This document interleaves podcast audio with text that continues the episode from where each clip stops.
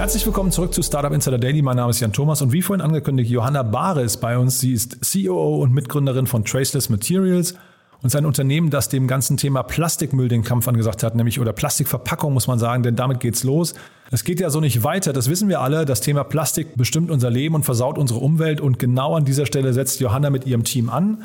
Traceless Materials hat eine Alternative entworfen, die im Prinzip voll recycelbar, komplett Cradle to Cradle funktioniert, also den Prinzipien der zirkulären Wirtschaft folgt und hat genau dafür gerade einen riesengroßen Zuschuss in Höhe von 2,4 Millionen Euro von der Europäischen Union erhalten. Und ja, wie es dazu kam und was man damit vorhat und wo die Reise hingeht und ob die Tage des herkömmlichen Plastiks wirklich gezählt sind, das hören wir gleich im Interview. Ich weise noch mal kurz hin auf das weitere Gespräch nachher. Um 16 Uhr geht es weiter mit Mike Baumeister, dem Co-Founder und CEO von Cardisio. Und das ist ziemlich spannend, muss ich sagen, wenn jemand, der eigentlich gar nichts mit der Medizintechnik zu tun hat, sondern eigentlich aus der, aus der Software-Ecke kommt, plötzlich sagt, ich möchte Menschen helfen, die gar nicht wissen, dass sie ein Herzleiden haben und da ein Früherkennungstool entwickelt, für das sie jetzt gerade 3,5 Millionen Euro eingesammelt haben. Also ein sehr, sehr spannendes Thema. Zeigt mal wieder, dass innovativen und durchsetzungsstarken Gründern eigentlich gar keine Grenzen gesetzt sind. Also von daher auch das ein tolles Gespräch. Das dann, wie gesagt, um 16 Uhr. Jetzt genug der Vorrede. Johanna Bahre ist hier, COO und Mitgründerin von Traceless Materials. Vorher nur mal ganz kurz die Verbraucherhinweise.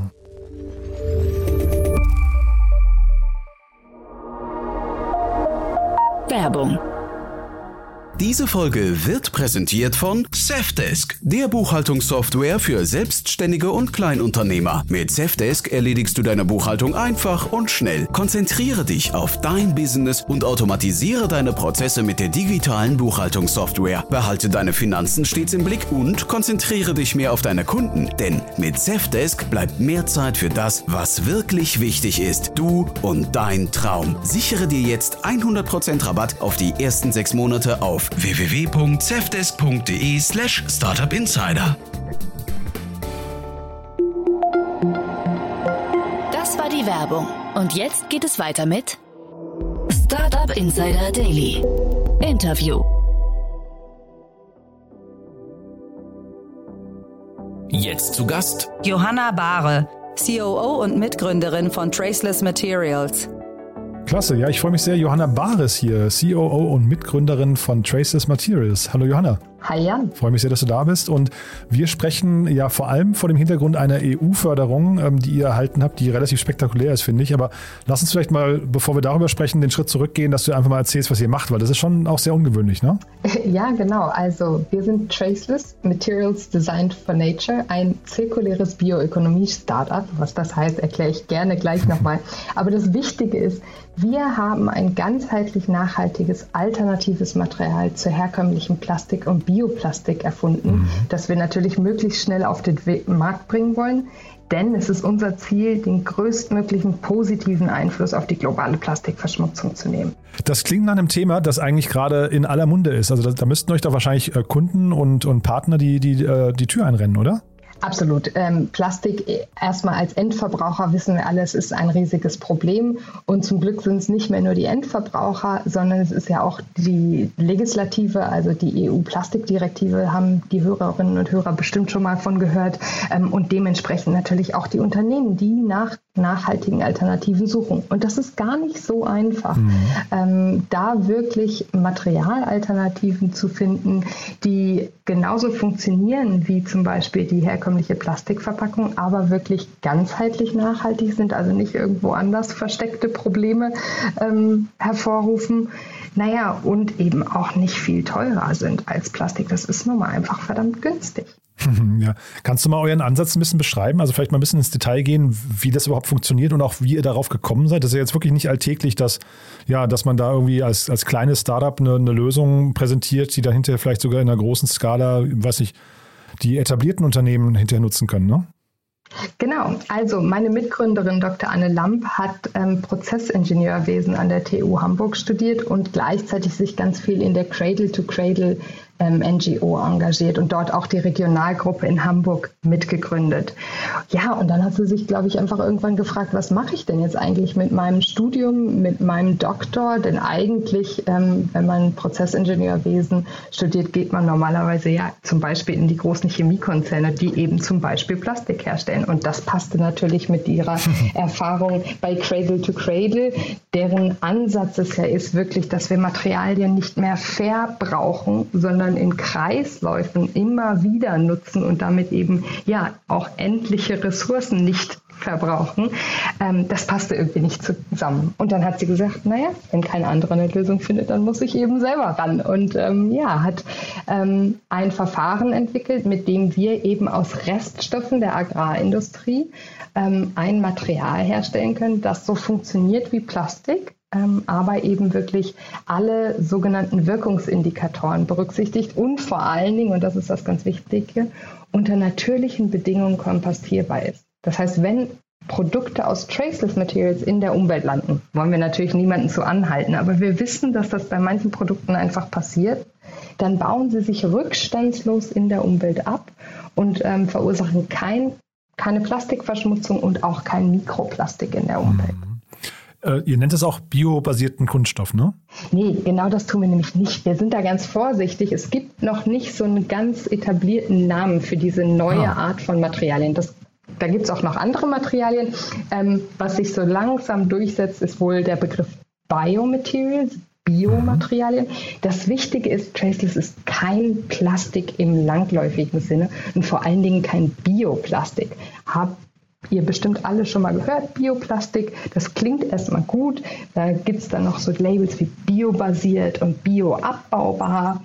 Aber die große Herausforderung dabei ist, dass biobasiertes Plastik häufig aus Zucker oder Stärke gemacht ist und damit einem Lebensmittel ist irgendwie auch nicht so doll, weil damit fördern wir weiter den Landnutzungskonflikt. Und bioabbaubar heißt tatsächlich nur, dass diese Materialien in industriellen Kompostieranlagen abbaubar sind. Das heißt aber auch, wenn sie aus dem Abfallkreislauf rausfallen, also in der Umwelt landen, dann verschmutzen sie diese trotzdem und sind damit aus unserer Sicht noch keine Lösung. Mhm. Eigentlich wollen wir aber trotzdem ja auch Konsumenten dazu bringen, dass sie Sachen gar nicht wegschmeißen. Ne? Also dass dieses, äh, das, das, äh, weiß ich, Abfall im Wald oder im Meer landet, dass sowas ja eigentlich vermieden wird. Nichtsdestotrotz ist es wahrscheinlich ein, äh, nicht ein Entweder-Oder, sondern wahrscheinlich muss man beides machen. Ne? Absolut. Wir brauchen das wir brauchen ganz viele Lösungen. Wir nutzen Plastik in so, so vielen Anwendungen, mhm. jeden Tag, alle. Ähm, da gibt es nicht eine Lösung, die auf alles passt. Und ich stimme dir vollkommen zu. Wir sollten natürlich Reduce, Reuse, Recycle-Lösungen nutzen. Aber wie oft haben wir alle schon mal im Supermarkt gestanden, die eigene Tüte vergessen und mussten dann doch wieder zum Beispiel eine Plastiktüte kaufen. Mhm. Naja, und es gibt eben viele Anwendungen, viele ähm, Use Cases in unserem täglichen Leben, wo es sich einfach anbietet, Material auch so zu verwenden, wie wir es heute schon tun. Aber dann sollten wir eben Materialien nutzen, die wirklich in Kreisläufen geführt werden. Und genau, entweder wo das Material recycelt werden kann oder eben, wenn das nicht sichergestellt werden kann, dass das Material im biologischen Kreislauf ähm, verbleibt, also kompostiert werden kann und dann wieder zu einem organischen Nährstoff für neue Pflanzen wird, aus denen wir dann wieder neues Material herstellen können. Und sag mal, Stichwort Use Cases, ähm, erzähl doch mal ein bisschen über eure Märkte. Welche Märkte sind denn für euch so die relevantesten? Ganz spannend ist natürlich der Verpackungsmarkt. Ähm, gerade im Bereich der Lebensmittelverpackung gibt es jetzt ja zum Beispiel auch immer wieder neue Verordnungen. In Frankreich wurde gerade angekündigt, dass ab, ich glaube, dem kommenden Jahr ähm, ähm, Früchte und ähm, äh, Gemüse nicht mehr in Plastik verpackt werden darf. Also da bewegt sich im Markt gerade ganz, ganz viel. Aha. Eines unserer ersten Prototypen, den wir gerade entwickeln mit der Otto-Gruppe, ist auf der anderen Seite eine Versandverpackung im E-Commerce-Bereich. Denn Corona hat es uns allen gezeigt, immer mehr Leute kaufen online ein. Auch da wird immer häufiger in Plastik verpackt. Und auch da sind wir mit der Otto-Gruppe gemeinsam daran, eine Lösung für zu finden. Mhm. Wie denkt ihr denn über Pfandsysteme nach? Weil ich ähm, jetzt gerade bei dem bei der Zunahme an E-Commerce würde man sich ja eigentlich wünschen, dass die, dass die Dinge, die da irgendwie versendet werden, die zumindest die Umverpackung öfters benutzt werden. Ist das ein, äh, quasi eine, ja, ich weiß nicht, wäre wär das sogar geschäftsschädigend für euch oder ist das äh, trotzdem begrüßenswert? Unsere Mission ist der Plastikverschmutzung den Kampf anzusagen. Und wenn wir es das egal hinkriegen, wie, ja. okay. genau, egal ja. wie, natürlich. Also ich habe es gerade schon mal gesagt, wir mhm. brauchen ganz viele Lösungen. Wir brauchen verschiedene Lösungen für verschiedene Nutzungsszenarien und da sind ähm, ähm, ja ähm, Pfandsysteme auf jeden Fall auch eine Lösung, auf die wir setzen mhm. sollten. Aber wir brauchen eben auch andere und wir brauchen auch neue Materiallösungen. Mhm. Und sag mal was zu den Kosten vielleicht. Äh, wie, also ich vermute mal, ihr seid, gerade weil ihr noch nicht skalieren könnt, wahrscheinlich im großen Stile, seid ihr wahrscheinlich teurer als die herkömmlichen Verpackungen, ne? Genau, heute äh, sind wir auf jeden Fall noch deutlich teurer, aber, und du hast es vorhin angesprochen, die tolle Förderung, die wir gerade über den mhm. EU, ähm, das EU Innovation Council bekommen haben, hilft uns eben da jetzt auch möglichst schnell unsere Produktion hochzufahren, dadurch auch günstiger zu werden in den Produktionskosten. Und schlussendlich ist es unser ähm, erklärtes Ziel, auf, im industriellen Produktionsmaßstab auch wettbewerbsfähig zu sein zu Neuplastik in der EU. Denn mhm ehrlicherweise, ich glaube, wenn wir das nicht schaffen, dann werden wir unsere Mission, nämlich den größtmöglichen Einfluss auf die globale Plastikverschmutzung zu nehmen, nicht erfüllen können, weil nicht jeder es sich leisten kann, zum Beispiel für eine teurere Verpackung mehr Geld auszugeben. Mhm. Siehst du das als unseren Auftrag? Also siehst du Deutschland oder Europa in der Rolle, dass man eben oder in der Verpflichtung vielleicht sogar, dass man eben auch Lösungen produziert, die dann in die Welt getragen werden können in diesem Bereich? Na klar, ich glaube, Europa ist da ganz klar ein Vorreiter, was das Thema Plastik, Plastikverschmutzung und alternative Lösungen angeht.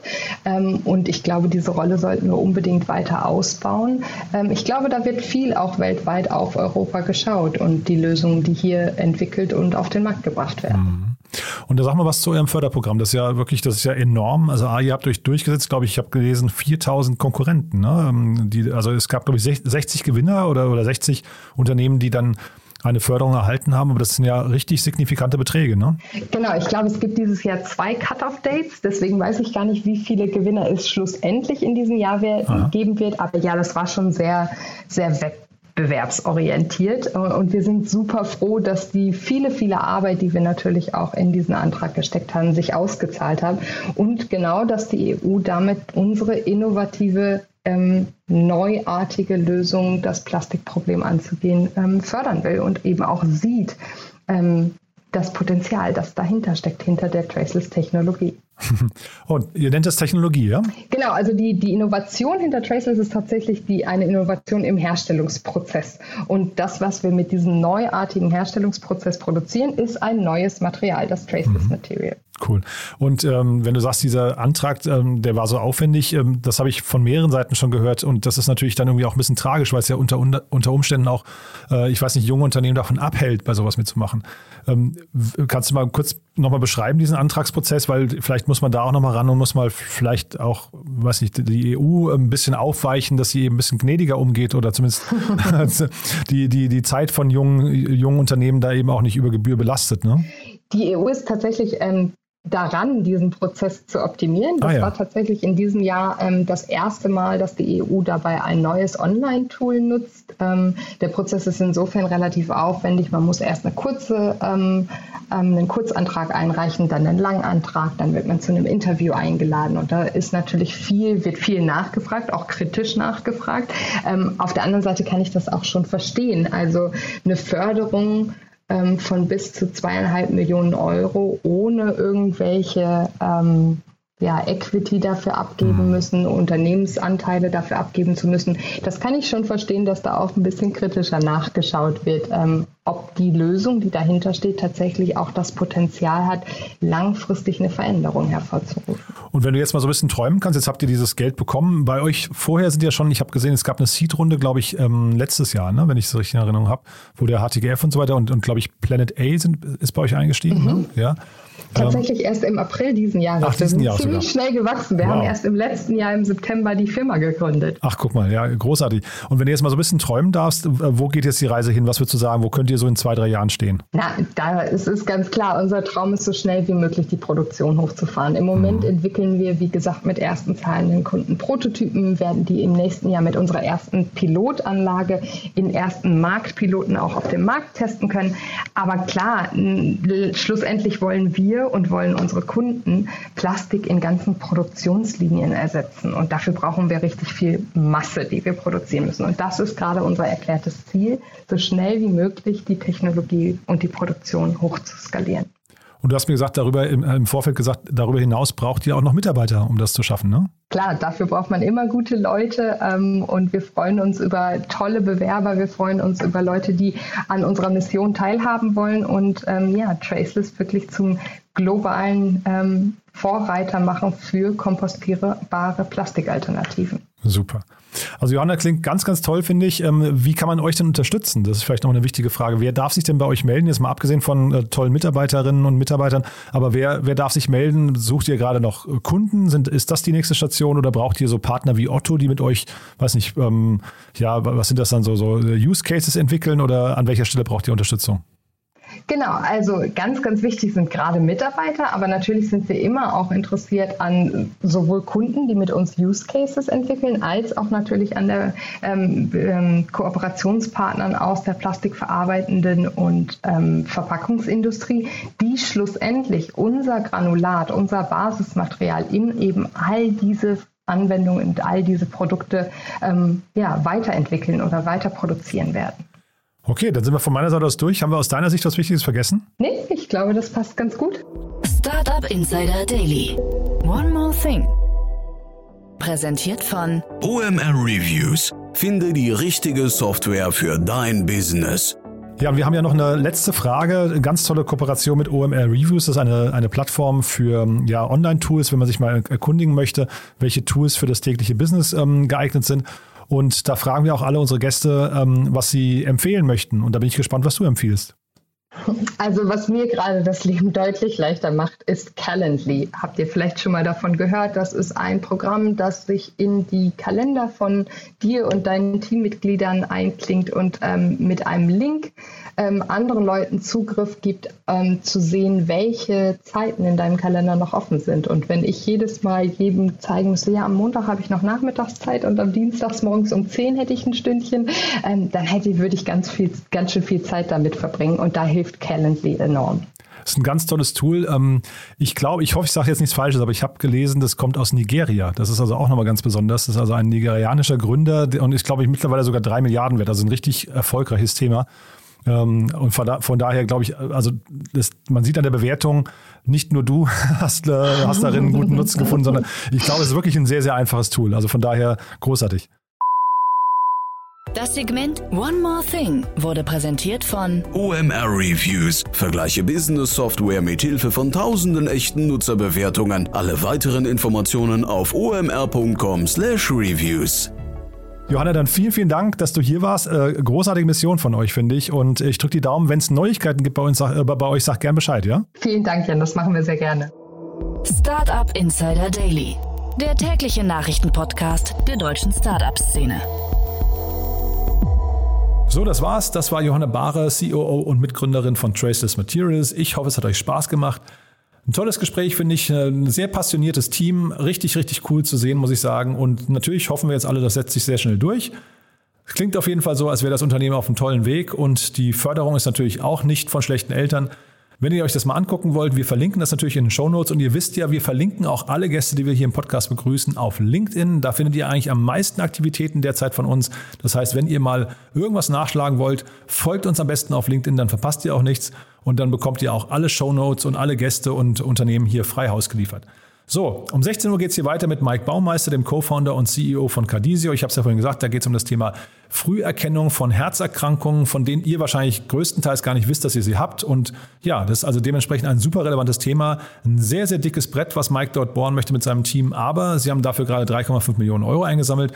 Und was sie mit dem Geld vorhaben, wie weit sie damit kommen werden und ja, wie dieser ganze Markt funktioniert, das dann, wie gesagt, hier um 16 Uhr. Bis dahin, euch noch einen wunderschönen Tag und alles Gute. Ciao, ciao.